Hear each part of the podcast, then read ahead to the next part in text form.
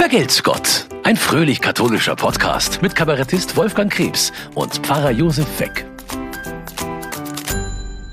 Herzlich willkommen zu Vergelt's Gott, dem fröhlich-katholischen Podcast mit Wolfgang Krebs und Pfarrer Josef Weck. Mensch, Josef, jetzt sitzt du da äh, wirklich wieder wie aus dem Ei gepellt, wunderbar mit deinem Dingsbumshemd. Wie, wie sagt man da, glaube ich, mit dem äh, das, das, das, das Dings da, das nennt man Kolarhemd. Ah. Daran erkennst du einen katholischen Geistlichen.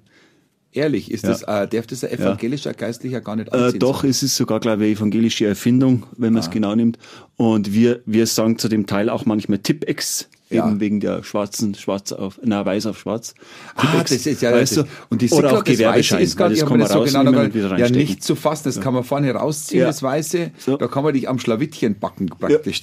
Ja, Moment. ja sehr schön. Ich muss wieder reinmachen, also für, die, für die Zuhörer, ich hab's raus. Das ja, das ist ja toll. Und das muss natürlich immer was Dunkles sein, gell? Na, du hast jetzt einen roten Pullover dazu an. Was heißt rot ist? Es ist Weinrot, also schon ein gedecktes Rot. Muss nicht, aber ich finde, ein bisschen Farbe wird dir auch gut stehen. Du bist ja ganz schwarz. Was ist denn los? Halt, ja, bist ich bin halt dran. Nein, ich bin überhaupt nicht traurig. Ist los mit dir? Aber das ist so auf so Farbgell, so als Kabarettist muss man natürlich immer irgendwie schwarz tragen. Das ist ja klar. Es, es hat irgendwie so, ich weiß auch nicht, irgendwie den, es ist halt reiner Zufall. Ich trage normalerweise farbenfrohe Sachen. Du hast vollkommen recht. Aber äh, wir werden heute noch fotografiert und dann haben wir gesagt, dann ziehen wir uns was, ähm, ja, was Schwarzes. Also, na, du, also der roter Pullover, das ist schon, sehr gut. Ja, vielen Dank fürs Kompliment. Ich Sehr nehme das jetzt einfach mal so an. Ist ein Kompliment, selbstverständlich. Danke. Als du mich in Kaufbeuren besucht hast, ja. Da haben wir uns das erste Mal dann so ähm, mhm. außerhalb äh, des Oktoberfestes ähm, mal getroffen, wo wir uns ja kennengelernt haben. Ähm, da ist mir auch aufgefallen, dass du da so äh, dieses Polarhemd angehabt hast. Das war tatsächlich so, aber, aber eben sehr sportlich getragen. Ich glaube, in der hellen Hose sogar irgendwie und so. Also, das ist ja, soll ich sagen, das ist ja immer so ein Kleiderordnung gibt es da irgendwie äh, schon und ja, irgendwie nicht so. Ja, eigentlich ja, ja und nein. Also es ist früher war das streng geregelt, ja, früher war das ganz streng geregelt. Es war immer nur schwarz und du musstest immer auf alle Fälle als Priester erkennbar sein. Heute ist das Ganze relativ locker. Geht sogar so weit, dass es viele gibt, die schon gar nicht mehr als Priester erkennbar sein wollen anhand der Kleidung. Und ich denke mal, ich möchte versuchen, halbwegs vernünftig gekleidet zu erscheinen, aber möchte schon auch bewusst als Priester wahrgenommen werden. Es gibt ja oft so Kleiderregeln eigentlich. Also in verschiedenen Religionen gibt es da Kleiderregeln. Hm, ja, also das, ob Kleidung eng anliegt oder nicht eng anliegt und solche Dinge, da gibt es ja. Äh, das kommt drauf, wo wie viel man isst, da. Ja, genau. Bei mir liegt übrigens alles eng an. Und das wird du schaust blendend aus. Ich danke du, schaust, dir. du warst gerade im Urlaub, du schaust echt blendend Dankeschön, aus. Man sieht vielen es. Dank. Ja, einen knallroten Kopf habe ich, aber das Bluthochdruck, das ist, das ist die Aufregung, wenn ich die Nachrichten lese. Immer. genau. Ähm, ja, wo waren wir stecken geblieben? Ähm, eng anliegende Kleidung ist so eine Kleidungsvorschrift. Dann gibt's ja auch das Thema Kopftücher oder nicht Kopftücher und dann gibt's was, was ich was. Also ich meine, also im Gottesdienst habt ihr ja auch ganz unterschiedliche Sachen. Bist du ja nicht unbedingt im Gottesdienst, ist ja dann eher auch wieder Farben sind die Unterschiede und, äh, und, und, und, und, und solche Themen. Richtig, ja. Also im Gottesdienst, ist schon ähm, eine relativ schwierige Frage sogar, weil da gibt's viele Bestimmungen für den Gottesdienst. Also da gibt's äh, ist genau geregelt, was trägt der Pfarrer äh, zum Beispiel zur Heiligen Messe. Und da gibt's auch Dinge, die man nicht sieht. Nämlich? Warst du schon mal bei mir in der Sakristei? Nein, du hast mir noch nicht ja. gesehen in der Sakristei, oder? Wenn ich mich anziehe für den Gottesdienst. Doch, da war ich mal da, aber ja. als du die also umgezogen hast sozusagen mhm. wieder, mhm. genau. Genau. Und als, als erstes äh, äh, trage ich ein Schultertuch, das wird also über die Schulter gelegt, ein weißes Tuch. Mhm. Und da drüber ziehe ich dann die Albe an. Mhm. Albe kommt vom lateinischen alba, mhm. weiß, also das ist das weiße Untergewand, das ja an das Taufkleid erinnern. Du könntest doch eigentlich gleich die Albe anziehen. Warum ja. ziehst du da ein Schultertuch an? Ja, also gute Frage. Das hat ein bisschen praktische Gründe. Ähm, das soll gerade im Schulterbereich auch ein bisschen die Albe, die ist ja ganz weiß, ein bisschen schützen, weil manchmal schwitzt man doch ah. beim, mhm. beim Gottesdienst und dann haben wir einfach einen, einen Schutz. Und es kommt ursprünglich aber irgendwo her, aber da müsst ihr jetzt mal, mal recherchieren. Das fragen wir uns dann mal noch, genau. Sollen wir da mal nachschauen? Ja, wir, schauen wir mal Also nach. es hat auch eine tiefere Bedeutung. Man hat nämlich früher diese, dieses Schultertuch erstmal, glaube ich, auf den Kopf gelegt mhm. und so irgendwie entweder Zeichen für den Heiligen Geist oder, oder auch ein Zeichen für das, für das Amt, was auf den Schultern liegt. Da bin ich jetzt aber ehrlich gesagt nicht, gerade nicht firm. Mhm. Tut mir leid. Aber es gibt dann ein Zingulum, also ein, ein Gürtel, der äh, umgebunden wird. Eigentlich eine Schnur. Eine Schnur, ja, ja. genau. Ähm, man sollte also immer auch gegürtet sein, das heißt immer auch bereit sein, ist aber auch ein Zeichen für die Keuschheit ha, des Priesters. Und da drüber kommt dann das eigentliche Messgewand in der jeweils liturgischen Farbe und da gibt es derer ja mindestens fünf, sechs verschiedene. Beim Zingulum gibt es immer dieselbe Farbe? Ja, ich habe verschiedene Farben. Ha, warum? Mal bist du mehr keusch und mal weniger keusch. Oh, falsch, das darf man gar nicht sagen. ich erhebe den Zeigefinger. Ja, in der Tat. Und zwar ich, ich, also, auch, ich, auch, mir selber gegenüber. Aber ich dachte mir jetzt nur, weil du gesagt hast, das ist ein Keuschheitssymbol, wenn es dann verschiedene Farben gibt, ist ja die Frage. Es ist tatsächlich klassisch immer weiß. Ja. Natürlich. Aber für Beerdigungen habe ich dann ein schwarzes. Ah. Und für die Feiertage und Hochfesttage habe ich dann ein goldenes. Ich habe ein Nikolauskostüm, das hat auch ein Zingulum und das hat aber eine, das ist eine rote Schnur. Geht auch. Aber nur für? Geht auch. Ja, nur für Nikoläuse. Ah, so, ja, gut, dann habe ich da schon wieder das Falsche an. Ähm, gut, und dann ist das, das Zingelung darüber und ähm, man ist gegürtet, witzig, weil man ja die Schnur also ich denke oft an meinen Gürtel und der ist verstellbar. die Schnur ist auch verstellbar. Den Gürtel stufenlos verstellbar. Stufenlos verstellbar also sogar, genau. Ganz ideal. Ja, super, perfekt. Vielleicht schenke der mal. ja, zum Umbinden. Na, aber da müssen wir ja keusch bleiben. Das ist für wenn mich du öfter in Urlaub fährst, vielleicht ein bisschen mehr Weite brauchst. also das ist auf jeden Fall sehr praktisch, das Zingulum. Zingulum und genau. genau da drüber kommt dann das eigentliche Messgewand in der jeweiligen jeweiligen Farbe. Also da gibt's, was was denn für Farben? Ich weiß nur grün. Grün. Für die normalen Gottesdienste. Ja, für die Zeit im Jahreskreis, sagt man. Also grün, das sind, man kann es ein bisschen vergleichen auch mit der Natur draußen. Also wenn es draußen grün ist, also vor allem über den Sommer, mhm. Äh, hat man gern grün, das ist die Zeit im Jahreskreis. Das ist so der Alltag. Grün ist die Farbe der Hoffnung. Dann haben wir natürlich die Farbe des Todes, schwarz. Schwarz, genau. Schwarz für, für Beerdigungen. Richtig. Dann weiß ich noch rot, weil ich als Ministrant natürlich mhm. war oft die Frage, was ziehen wir heute für Farbe an? Rot war dann sehr häufig natürlich. Ähm, für? für? Für alle Feste, Sonntage oder? Nein, nein, nein, nein, nein, nein, nein, nein, Schmarrn. Nein. Rot steht für alle Heiligenfeste. Also für, also für Märtyrerfeste. Alle, die ihr Blut vergossen haben, daher die rote Farbe. Das kommt ja vom. Es gibt also Sonntage auch im Sommer, wo man rot tragen muss. Nein, nee. eigentlich wüsste ich jetzt keinen, außer dem Pfingstsonntag. Pfingsten ja. ist auch rot, also der ja, Heilige Geist. Ist, Pfingst ja, ist, Pfingst ist rot. Feuerflamme Ostern ist rot, oder, da waren ja vor allem Nein, Ostern ist nicht rot, mein Lieber. Was? Nein. Ostern, ah, das Osterfest selber ist nicht ja, mehr. Feste, Festtage, Hochfeste also sind immer weiß. immer rot. Also, ja, bei dir ist Ministrant schon. Ja, als Ministrant. Ja. Ah, jetzt ja, ja. sind wir richtig so, beieinander. So. So, jetzt genau. Der also Pfarrer trägt schon. weiß oder gold an diesen Hochfesten. Ja, klar. Und die Ministranten dann praktischerweise rot und weiß. Das heißt, es gibt gar kein rotes Messgewand, oder? Doch, doch, doch. doch. Eben für, für die Heiligenfeste, für die Märtyrerfeste, ah, für Pfingsten, für den Heiligen so, Geist oder ich weiß, auch. Es gibt ein Fest, ein einziges. Und ich glaube, das ist nur ein einziger Tag, wo man rosa antragen, äh, tragen darf. Das habe ich letztes Mal irgendwo gelesen. Das sind zwei Tage, genau. Ein ah, Sonntag in der Fastenzeit und ein Sonntag in der Adventszeit. Mhm. Da Letare und Gaudete nennt sich das. toll aus. Wie ja. heißt es? Letare und Gaudete. Da geht es immer um die Freude. Beide Wörter heißen eigentlich so viel wie Freude oder im Weihnachten, Ostern geht es um die Vorfreude auf Weihnachten oder Ostern. Und da ist dann das Violett, das ist dann die nächste Farbe. Ja, Violett haben wir noch. Für also die lila. Fastenzeit. Ja. Nein, es ist Violett, nicht lila. Da ah. gibt es einen Unterschied. Ich wüsste jetzt nicht, wie man den festmacht, aber es gibt einen Unterschied, habe ich mal sagen lassen. Oh. Violett, das ist also die Büßerfarbe, die Zeit der, der Bußzeit, äh, mhm. Vorbereitung eben auf große Feste.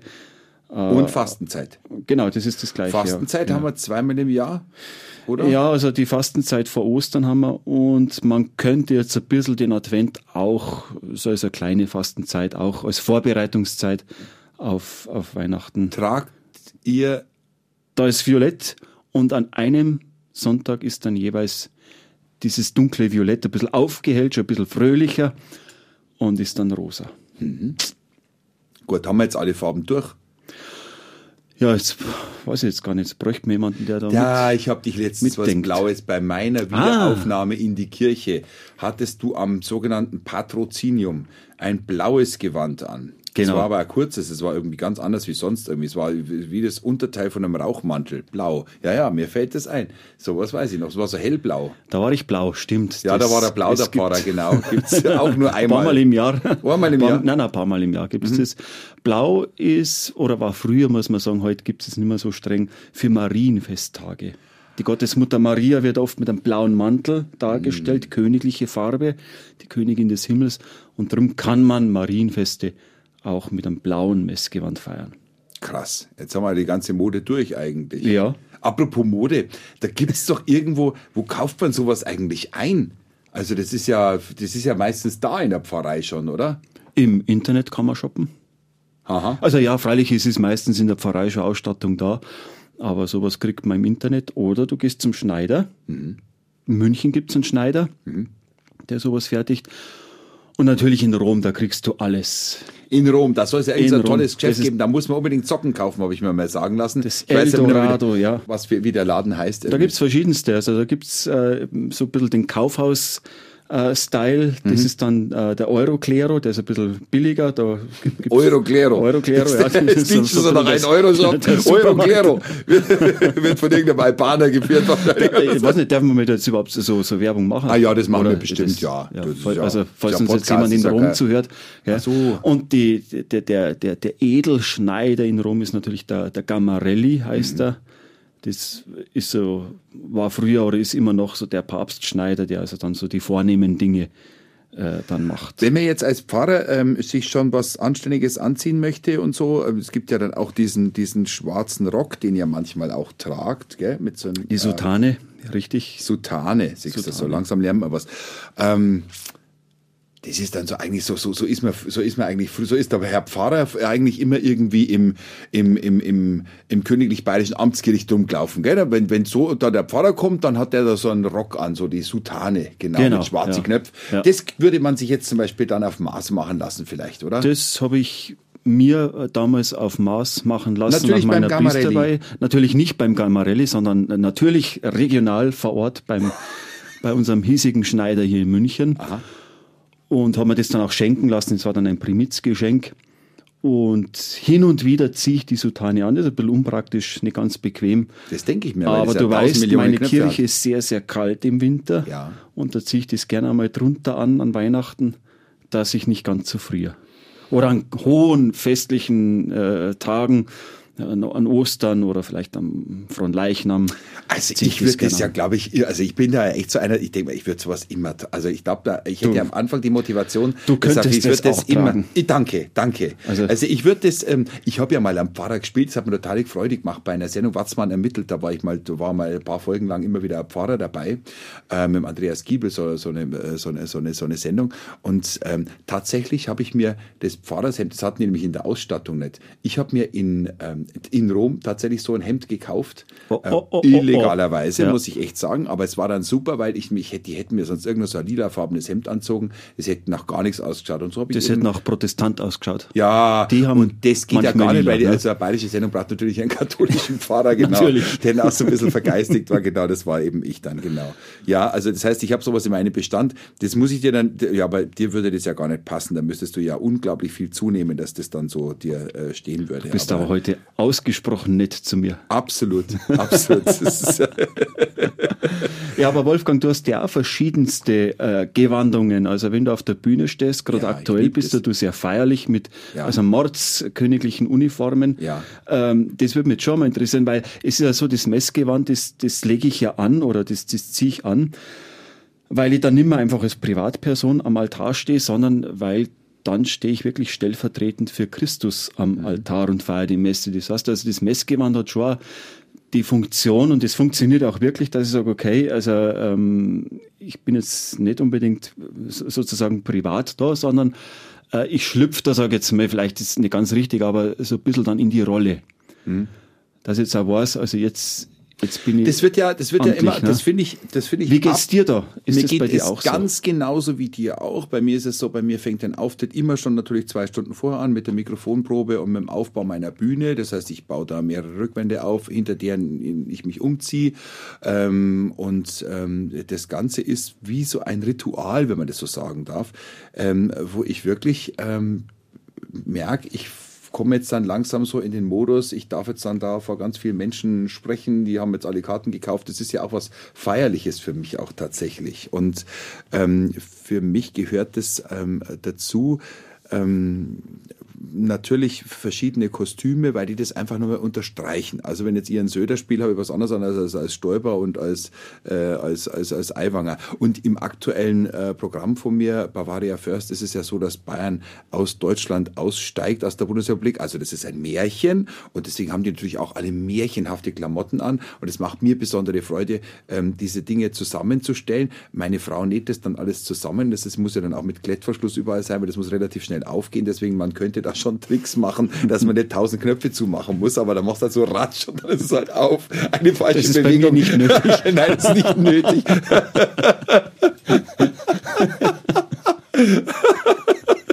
bei mir ja auch nur, um schnell die Figuren zu wechseln. Ich hatte mal so ein Jeanshemd mit lauter Druckknöpfen, da war das tatsächlich auch so, so konnte man das relativ schnell öffnen. Aber Sie haben natürlich recht, Herr Pfarrer, es ist bei Ihnen ich nicht Ich stelle mir das gerade sehr, sehr bildlich ja. Genau, na, na, sei nur froh, dass du so viele Knöpfe hast, wo du dazu machen kannst. Sehr lustig.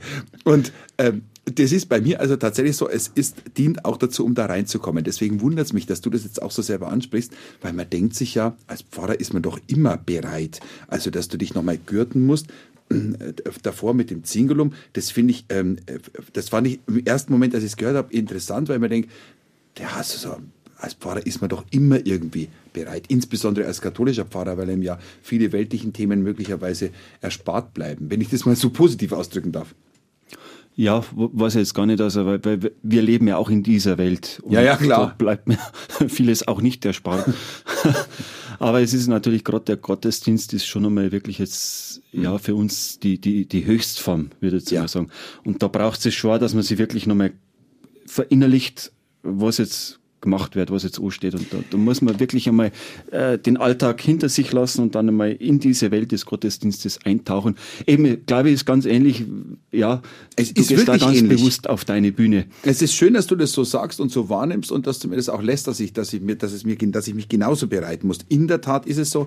Und bei mir ist es häufig so, wenn ich auf die Bühne gehe, das hat mit mir aber zu tun und mit meiner Wahrnehmung. Ich weiß aber, dass es manche Kollegen auch machen, dass man tatsächlich nochmal ein Kreuzzeichen macht und ganz bewusst sogar dieses Dreierkreuzzeichen, wo man über den Mund nochmal äh, ein Kreuzzeichen macht, weil es ist manchmal halt schon wichtig. Worte haben eine unglaubliche Gewalt. Wir sehen es gerade in der Verrohung unserer Sprache, in der Verrohung, was auf Instagram, auf Facebook Leute einfach auch schreiben und deswegen bin ich mir dessen immer bewusst, bevor ich auf die Bühne gehe und mache das, also das klingt jetzt ein bisschen scheinheilig, aber ich mache das wirklich gerne, weil ich mir denke, du kannst mit, ich weiß, was ich kann mit Worten und äh, ich weiß, dass ich Menschen und Bierzelte bewegen kann und man muss da manchmal sehr aufpassen. Und äh, in früherer Zeit war das wirklich so, dass man oft einmal so, dass ich gerne mal Leute in Wallung gebracht habe und dann alle johlend hinterlassen habe, indem ich gefordert habe, wir machen jetzt die Grenzen dicht und wir lassen keine Holländer mehr rein. Im Spaß, im Bierzelt, im Bayerischen.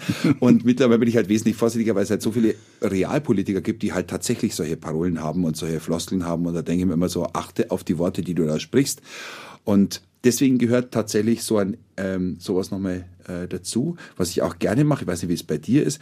Ähm, ich spüre nochmal so eine Art Verwurzelung. Also ich ähm, wenn ich mich wohin stelle auf meine Bühne, ähm, dann habe ich auch gern ähm, Schuhe mit einer dünnen Sohle an beispielsweise, weil ich den Eindruck, am liebsten würde ich da fast barfuß auftreten, das machen ja auch viele Künstler, weil ich den Eindruck habe, da wurzelt jetzt noch mal was in den Boden rein, also da bist du noch mal von einer größeren Festigkeit. Das empfehle ich tatsächlich als, als Übung, auch wenn einer da draußen jetzt so denkt, wie, wie, wie kommt man denn jetzt in so einen Zustand, dass man einem auch, weil Bühne hat ja auch immer was mit unglaublich, ähm, ja, es, es, es richten sich Worte nach draußen, nach oben. Es ist ein ganz besonderer Zustand, der einen auch berauscht und da hält einen das am Boden fest. Und das wollte ich jetzt wissen, wie das bei dir ist, bei so einem Gottesdienst, wenn man tatsächlich am Altar steht. Ich durfte ein einziges Mal jetzt am Altar stehen an einer Position, die normalerweise du als Pfarrer und in dem Fall war es tatsächlich so dein Altar, ähm, äh, an dem ich äh, damals das Glaubensbekenntnis gesprochen habe, um wieder einzutreten in die äh, katholische Kirche. Und ähm, das hat schon eine Wirkung, wenn man da da direkt steht. Aber ich spüre das, weil ich halt sehr, sehr sensibel bin. Und jetzt frage ich mich gerade, ob das bei dir auch so ist, dass du sagst, okay, das ist was anderes, wenn ich in der Sakristei stehe oder wenn ich im Wirtshaus stehe oder wenn ich am Altar stehe und mein Gewand anhab. Fühlst du das auch, dass du mit dem Boden verwurzelt wärst oder wie auch immer oder besonders also das abheben möchtest. Manchmal. Definitiv was anderes, ob ich jetzt irgendwo draußen stehe, an einem Rednerpult meinetwegen oder im Wirtshaus oder äh, dann in der Sakristei oder im Gottesdienst. Das mhm. sind ganz unterschiedliche äh, Situationen. Ich habe relativ dicke Schuhe an, weil die Kirche einfach kalt ist, auch im Sommer. also diese Frage ist eine rein praktische.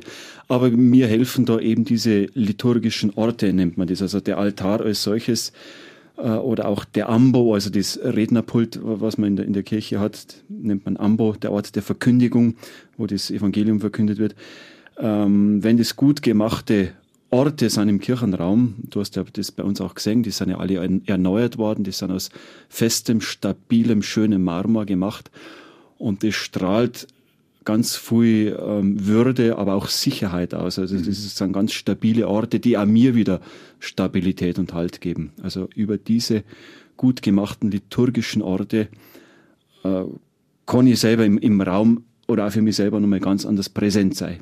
Und ich denke, das braucht es auch, das ist ganz wichtig. Ich habe schon ein paar Mal Kirchen besucht und als normaler Besucher einer Kirche gibt es manchmal Räume, die einen irgendwie beflügeln. Da muss ich kurz ausholen. Ich habe eine Heilpraktikerin mal kennengelernt, die war erklärte Sophistin aus Berlin.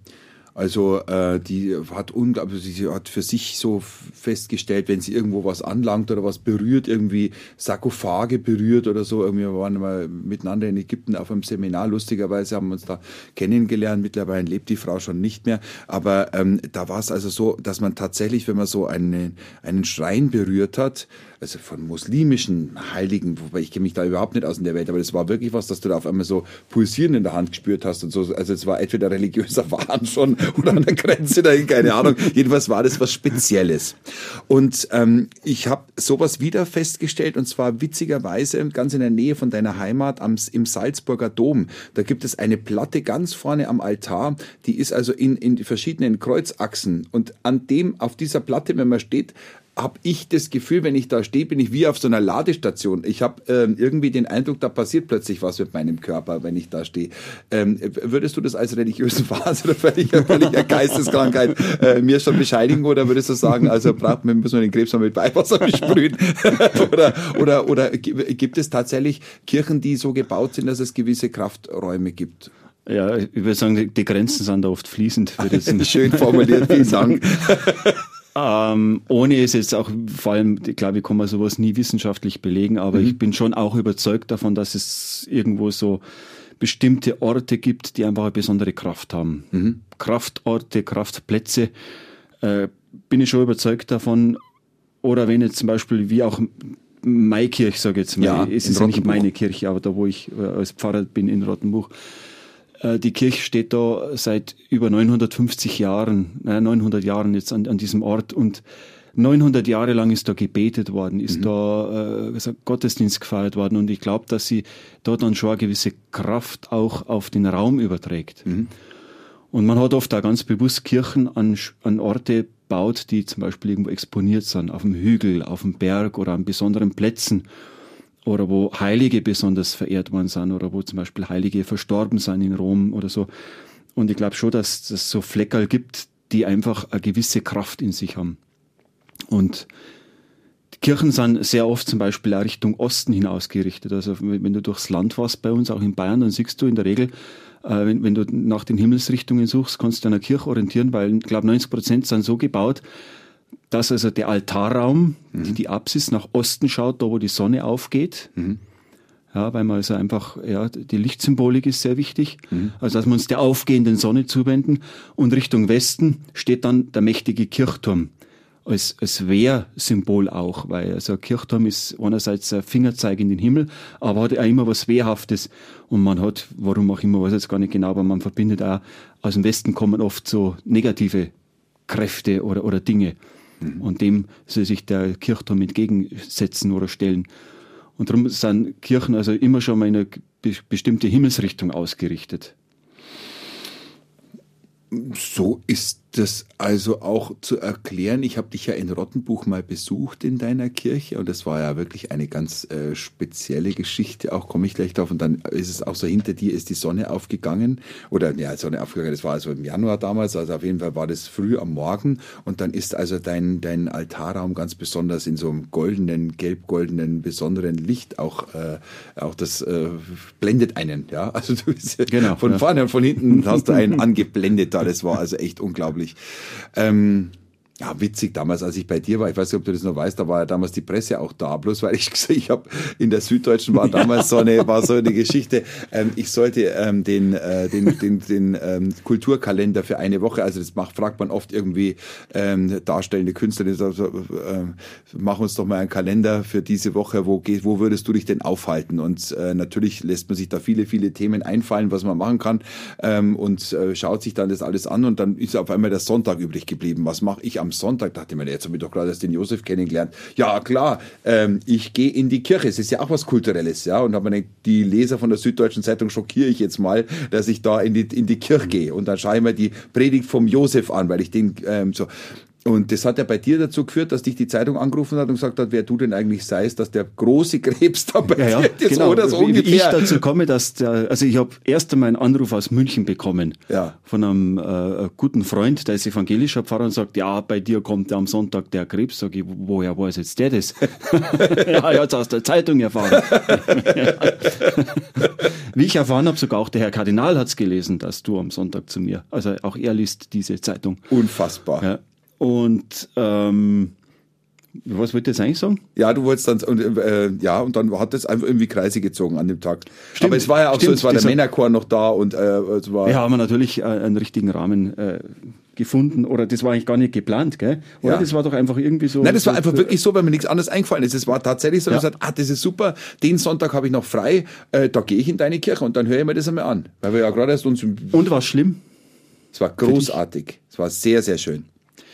Weil ich denke mir, also mir geht es ja so, wenn ich am Sonntag in die Messe gehe, ich bin jetzt sowieso immer, aber dann ist der Sonntag erst der Sonntag. Mhm. Und das gibt dem Tag einfach eine gewisse Ordnung, aber einen Charakter und somit strukturiert es auch die ganze Woche. Und darum kann ich auch jedem nur empfehlen, das zu machen wie der Herr Krebs, am Sonntag in die Kirche zu gehen. Es ist für mich nicht nur der Tag, der jetzt zum Sonntag macht, sondern die ganze Woche wird, äh, strahlt es aus. Also wenn man die Chance hat am Sonntag, und ich weiß auch noch, was diese Predigt war, weil du begonnen hast, die Kinder zu vorne zu fragen, wer von euch hat ein Schaf daheim? Und ich dachte mir so, hä, wie geht denn die Predigt los? Das war also im ersten Moment sehr, sehr interessant. Wer von euch hat ein Schaf? Und dann ging es um den Sündenbock. Ja, und äh, genau. Also es wäre auch mal ein Thema, sich über das Sünden und dann am Schluss ähm, hast du gesagt, und dann wäre es einmal gescheit, dass man wieder mal äh, zum Beichten geht. Da dachte ich mir, ja, das würde jetzt bei mir noch nichts bringen, weil ich bin ja noch nicht Mitglied der Kirche gewesen damals. bin ja das erst später. Meine Beichte steht noch aus. Bin gespannt. da freuen sich sicher auch alle Podcast-Zuhörer. Das wäre super. Sollen wir das hier Beichte. machen? Live-Beichte. Das ist Wahnsinn. Würdest du mir denn die Beichte abnehmen? Mache ich sehr gern, klar. Na also, dann ist ja super. Dann Dafür bin ich ja da. Sehr gut, so hat ihm jeder seinen Job. Vielen herzlichen Dank fürs Zuhören. Das war Vergelt's Gott. Senks Gott. Was war das? ja, wenn du vergeltst Gott sagst, dann sage ich Thanks Gott. Thanks Gott ist ja. aus dem Englischen, oder? Thanks, thanks God, God. Thanks God. Thanks Se God. Segne es Gott. Oh. Ein schöner, ein wirklich schöner Spruch und Wunsch. Ah, dann hören wir jetzt in Zukunft immer so auf. Vergelt's Gott. Thanks Gott. Und für Gott. Das war Vergelt's Gott, ein fröhlich-katholischer Podcast mit Kabarettist Wolfgang Krebs und Pfarrer Josef Weck. Ein Podcast vom MKR, dem Münchner Kirchenradio und dem katholischen Medienhaus St. Michaelsbund.